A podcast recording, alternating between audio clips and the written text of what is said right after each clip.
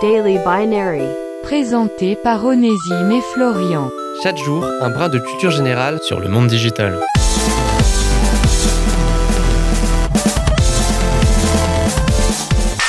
Est-ce que vous vous êtes déjà demandé quelle taille pouvait avoir Internet? Lorsque l'on sait qu'il ne cesse de s'agrandir année après année, ce chiffre devrait être sans surprise assez gargantuesque.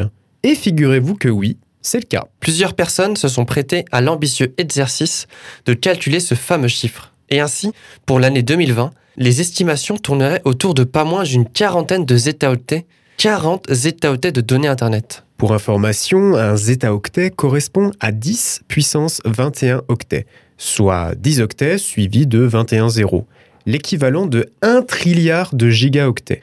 Pour faire encore plus simple, parce que mine de rien on s'y perd un peu avec toutes ces grandeurs, avec un zétaoctet, il serait possible de stocker pas loin de 180 millions de fois la plus grande bibliothèque du monde.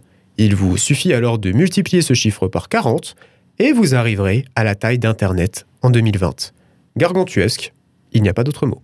C'était Daily Binary. Rendez-vous demain pour une nouvelle dose de culture générale Sur le monde digital.